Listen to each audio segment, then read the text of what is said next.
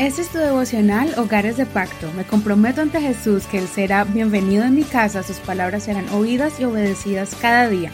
Mi hogar le pertenece a Él. Agosto 9. Ayudando a alguien a regresar.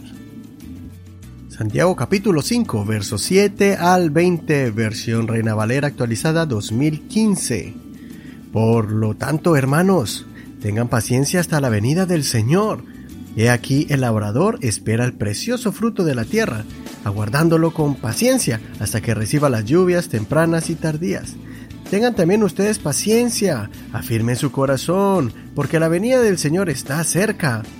Hermanos, no murmuren unos contra otros para que no sean condenados. He aquí el juez ya está a las puertas. Hermanos, tomen por ejemplo de aflicción y de paciencia a los profetas que hablaron en el nombre del Señor. He aquí tenemos por bienaventurados a los que perseveraron. Han oído de la perseverancia de Job y han visto el propósito final del Señor, que el Señor es muy compasivo y misericordioso. Pero sobre todo, hermanos míos, no juren ni por el cielo, ni por la tierra, ni por ningún otro juramento. Más bien sea su sí, sí, y su no, no, para que no caigan bajo condenación. ¿Está afligido alguno entre ustedes? Que ore. ¿Está alguno alegre? Que cante salmos. ¿Está enfermo alguno de ustedes? Que llame a los ancianos de la iglesia y que oren por él, ungiéndole con aceite en el nombre del Señor. Y la oración de fe dará salud al enfermo, y el Señor lo levantará. Y si ha cometido pecados, le serán perdonados.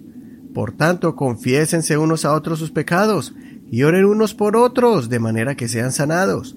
La ferviente oración del justo, obrando eficazmente, puede mucho. Elías era un hombre sujeto a pasiones igual que nosotros, pero oró con insistencia para que no lloviera, y no llovió sobre la tierra durante tres años y seis meses. Y oró de nuevo, y el cielo dio lluvia, y la tierra produjo su fruto. Hermanos míos, si alguno entre ustedes es engañado, desviándose de la verdad, y otro le hace volver, sepan que el que haga volver al pecador del error de su camino, salvará su vida de la muerte y cubrirá una multitud de pecados. Concluyendo esta carta que está llena de consejos prácticos, en la última parte del mensaje del apóstol Santiago observamos uno de los momentos más dolorosos, cuando alguien se aparta de la verdad, pero que podría terminar en un final feliz si seguimos el sabio consejo del apóstol. Creo que todos hemos experimentado la tristeza que se siente cuando alguien ya no está caminando en la senda de la vida. Extrañamos ver cómo Dios usaba a esa persona de una manera poderosa en diferentes áreas de la iglesia. Posiblemente era un evangelista o músico, un predicador o un diácono.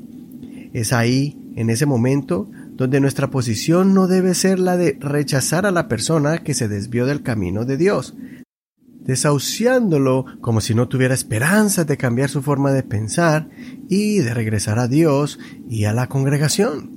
Más bien debemos tomar una posición de fe, tomando una actitud de guerrero espiritual, orando por la persona que se ha apartado para que vuelva al camino de Dios, y pedirle dirección al Señor para que Él te dé palabras de sabiduría y puedas guiar a la persona de vuelta al camino de Dios. Si Dios te concede el poder de traer a alguien, ocurrirá un evento sobrenatural y divino. Los pecados de esa persona serán cubiertos y la persona se salvará. Sé un instrumento de restauración y reconciliación entre Dios y del que se ha desviado del camino.